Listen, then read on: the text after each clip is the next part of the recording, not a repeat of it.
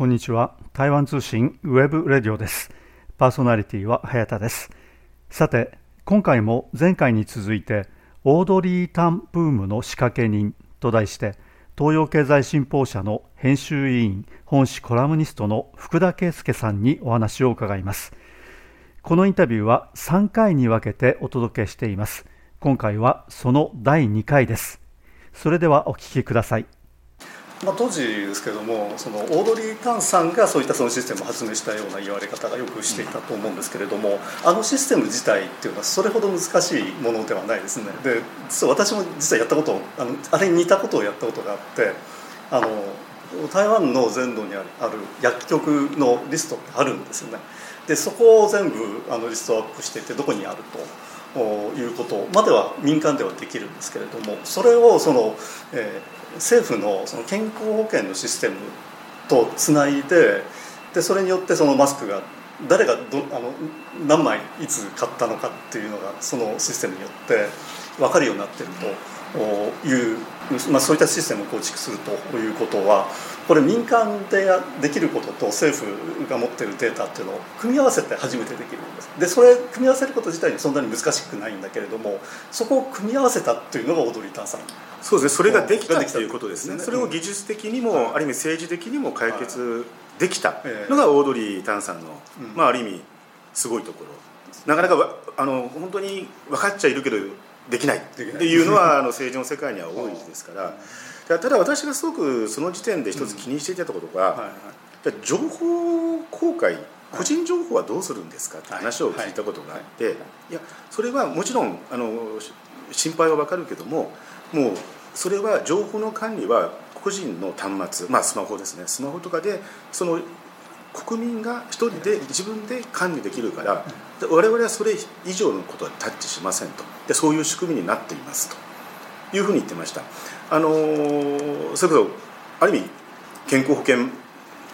番号とか、はい、そういったところは個人情報の、ね、まあ、核になるもの、うん、特に日本みたいにあのあの背番号がまだないところは今マイナンバー一生懸命やってますけどあの一番の個人情報に運転免許証にと同じぐらいの個人情報になるんですがその辺は十分にあの管理管理というか彼女は政府が不必要に介入しないというような言い方をしてたと思います、ええ、そういう仕組みもちゃんと作ってる、うん、もちろん政府側にもそういった倫理批判も求めているし実際に守らせる、そういうところはやっぱりああ台湾その辺すごいあの進んでるなっていうのは思いますよね。あのマスクのシステムに関しては若干その長方期的なところがあってですねその健康保険のその、まあ、番号にしろその内容にしろ、えー、健康に関するものしかそこで公開できないということになってるんですねでところがマスクっていうのは実は健康に関係をしない雑貨に当たるんでそこの情報を入れていいのかどうかっていうとかなりこう法律的な微妙なところがあるんですけどそこをやっちゃったっていうことですよねそこをはいそれはもう台湾の人が考える問題ですね。ですね。それはもうある意味監視、国民の監視だと思います。もちろんオードリーさんだから頭いい人だから、それもある意味分かってたでしょう。ただ、それをまあ多分まあ総統府であったり行政の方が多分許したと思うんですけどね。そういうの扱いはですね、ある意味情報機的事件立法ではなかったですね、違います違いますよね。だからその辺はもうやっぱり注意しなきゃいけない。っていうところはもうそれはもう台湾の国民の方があの監視するしかないですね 監視して不都合が出てくればもうそれこそ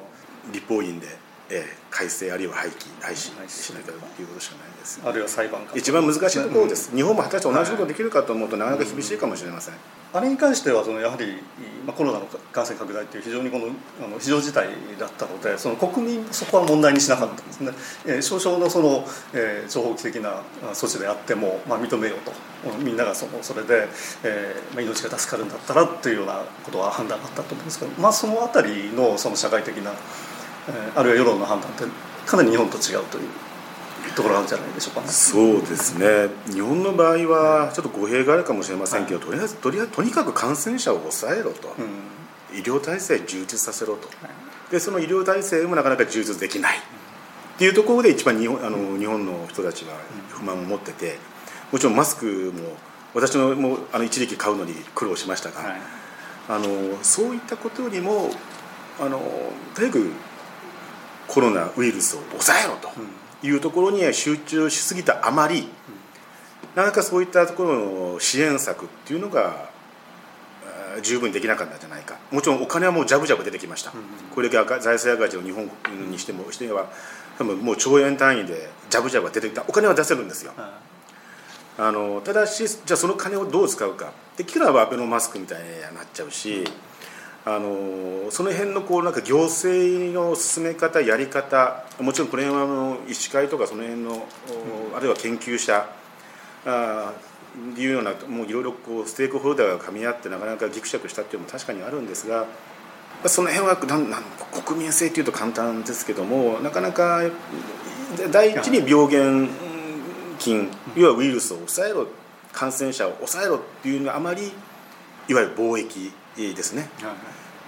があまあまり効率的にいかなかったということだと思うんですね。例えばあのある意味マスクをしていれば随分感染もそれなり下がるというふうには言われてましたけども。で実際みんなマスクしてますし今でもマスクはしてますが。日本の場合やっぱり国民もその最初にとにかくウイルスあっち行けと、うん、感染者抑えろ減らせっていうのをあんまり要求したあまりあのちょっと政府と国民あるいは医療機関、うん、その辺りのステークホルダー間でぎくしゃくしちゃったのかなっていうのが分かりますね。うん。でも実際台湾今ね結構感染者結局増えちゃいましたし、ねはい、あのやっぱりウイルスってそうなるんですよね。なかなか抑えようにも抑えられないのがウイルスだと思うんですよ、うん、まあ、それをおっしゃる研究者の方も当初いらっしゃいましたけどもなんてやっぱ潔癖性を求める日本国民の性格ですかね。まずはやっぱりウイルスをあの減らせ感染者減らせっていうところに来ちゃってなかなかある意味効率性がそがれたというような見方も私はしています。まあ、その後のですねその台湾のコロナの状況というのは、まあ、ちょっと置いと置いておきまして、まあ、そのオードリー・タンさんですね、えー、結局そのマスクシステムで、まあ、日本でも非常に知られるようになったとでその時にですねこの、まあ、いろんな文章が書かれたりいろんな報道があったりあるいはもう本にももう何冊も出てますけれどもその時そういったものがですねそういった文章などが書かれる時にでもやはりその福田さんが最初にやられたインタビューを引用したりですねそれからその膨らませるっていうようなものが非常に多かったと思うんですけれどもいかがですか？そそこの最初のところのしつけ役をやったといいますかもうみんながそれを参加し参考にしたんだと思うんですけれども。彼女が言ってるのはもう終始一貫してるわけです大体まあ言い方悪い言い方をすると中身は同じなんです。あの誰に対して誰も多分同じと思うんですで実際他の私も随分、うん。あの本も読みましたし、はい、雑誌に出たりあの、あとあのオンラインセミナーとかオンラインシンポジウムで発言してる彼女の発言も聞きましたけども、やっぱりあのずっと彼女は同じことを言ってるわけですよね。あの透明性。で IT は人に寄り添うもの、うん、IT に人間が寄っちゃいけない、とかですね。やっぱり彼彼女はやっぱそういう IT で人のこの社会を良くしたいっていう信念があるために、もう結局それで終始一貫してるわけです、だからある意味何冊か読んでしまうと大体彼女のコアな部分はああこういう人なんだなっていうのはすごく分かるんですよね、うん、えー、だからその後あのお父さんのことご両親のこととか、はい、そういったね教育方法お母さんが、ね、ちょっとそういう特別な教育っていうか学校を開かれたりとか割とその教育者としても有名なので、うん、お母様に関するその本なんかも出ましたけども彼女はずっと同じ多分自分はずっと同じことを言ってる言っててその追求に努力してるんだけどなって多分思ってるはずだと思います。でもその最初に火をつけたのはまあ福田さんまあまあ最初に多分あのまあえー、雑誌「週刊東洋経済」の雑誌で、まああの普通大体インタビューは2ページぐらいに収めるんですけど、やはりそのいややっぱり話が素晴らしかったので、うんえー、雑誌にも書いてあのうちのオンラインウェブメディアの方にも載せて、うん、あのやはり反響はすごかったですね最初の反響こういう人がいたんだと。デジタルに関してこういううん、ででもあの一方でやはり先ほど申し上げましたけど日本のデジタル庁はなんでこうなんだってちょっと批判的な、うん、目もあってより読まれたっていうのはあると思いますが、はい、あやっぱりなんと素晴らしい人なんだっていう反響。実際にあのウェブメディアの方のページビューとかは本当に多かったですね。多かったですね、えー、まあ、そのブームになりましたけれども福田さんが最初にそのインタビューしてなければあるいはなかったかもしれませんよね。どうでしょうね、まあ、誰かが書いたと思いますし実際にねあの本を書かれた方とか、い、ろんなあのジャーナリストの方いらっしゃいますから、それはちょっと分かりませんけどもただ私がやはり一番彼女に聞きたいことを、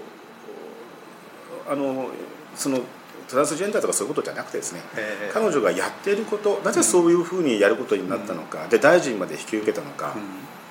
うん、っていうそういう考え思想っていうのを私結構そういう哲学とか好きなもんですから、あのそれを一番聞きたかったっていうのがありますね。あのそれだからそれを私はそれを聞きた聞きたくてあの取材をお願いして聞きに行って、あるいはあれあれはあの記事ですごく満足してます。それも出てきたものですね。いやあの自分がやったものをみんな映してるじゃないかみたいなことも思われいやあのそう思わなくはないですが思わ思わなくはないですけども、はい、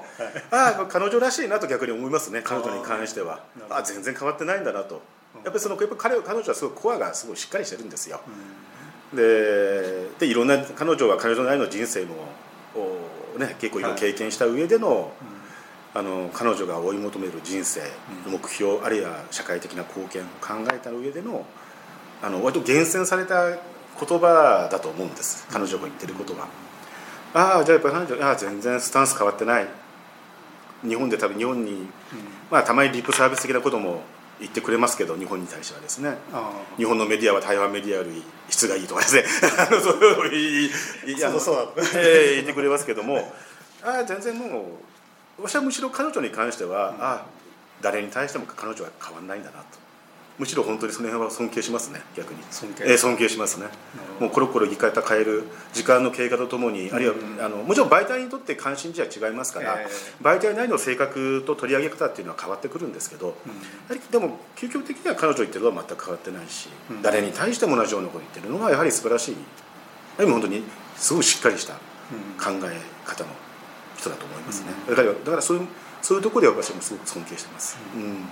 あ、結局ブームになってしまいましたけれどもそういったブームが起きたってことはやはりまあ良かったことだ良かったっていう。そうですねやっぱり日本にないものですからね。多分、うん、ありそうだけどない。あのあるかもしれないけど今目の前にない。ただ台湾隣の台湾に目を移したら、彼女のような人がいた。でマスクはじめ実績も上げてるまあその後ちょっとどうか分かりませんが、やっぱそういうサンプルといいますかあのなんて言いますねあのモデルケースというかやっぱ出てくると人間は納得しやすいですから、うん、で彼女はやっぱああいう方だしあの、まあ、個性的で,、あのでかつ頭もいいし、あのある意味お茶目で であのそれがあるのはやっぱり日本人にもすごく受け入れられた。で彼女もすごく福島行って震災後の福島行ったりとか、あの私も会いに行った時には福島の彼女が好きだと言ってる牡蠣を持ってきましたけどあ果物の牡蠣を持ってきましたけど。ええ持ってきましたけども、はい、あのやっぱり喜んで嬉しそうに受け取るし日本に対してもすごく好意的に考えて、えー、いただいてるしその辺やっぱり日本人にとってはすごい親しみやすかったんでしょうね。あのこのオードリー・タンさんという人物ですけれどもその日本で、えー、このようにこの、まあ、もてはやされているというか知名度が高くなる前は台湾の人たちむしろ台湾の人たちあまり知らない人物だったんですね。でなぜかあのオードリー・タンさんが大臣になっているのか、うん、ということもあまり知られていなかった。で、えーまあ、日本で注目されるようになって逆輸入的な形では台湾でもこんな人がいるんだってことで台湾の人自身が気が付いたっていうところあると思います台湾からするとそういうふうに見えるんです、はい、あのでもあのそれちょっと繰り返しになりますけど、私はもともとこうやってこう薄い関心があって、でだんだんこの薄い関心がちょっと増えてきて高まったところにあ話聞いてみようかなと思った、であれも本当に純粋な好奇心。で取材を申し込んで取材をして記事に書いたっていうのが正直なところなんですね。で台湾でも多分彼女はひまわり学生運動の時とかも活躍して、もちろんもちろんその市民活動団体っていうのは聞いてましたし、たまたま私のあの周囲でも台湾人の友人なんかがある意味彼女がすごくその有名だったっていうのもあるのかもしれません、うん、そういう影響もあったのかもしれません、うん、台湾にはこういう人がいるんだよと、うん、あったのかもしれません。もちろん日本では多分全然知らなかったでしょうね、IT 関係もちろんあのなんでしょうやっぱアメリカとかからやっぱ有名な人なので、うん、あのむしろ欧州欧米では有名な人なので、うん、あのかつ IT デジタル業界ではやっぱりある意味有名人。日本ではあまりそれほど知られてなかったですけどもちろん。で、やっぱり知ってる人は知ってるというようなぐらいの人でした。ね正直言うですね。だからああのオードリーさん取り上げたんだ東洋経済っていう評価も少なくはなかったですしあああ台湾ってこういう人がいるの、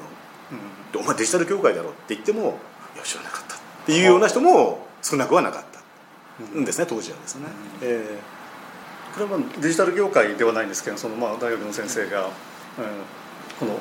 オードリー・タンさんのその、まあ、プログラミングの部分で以前から知っていたと。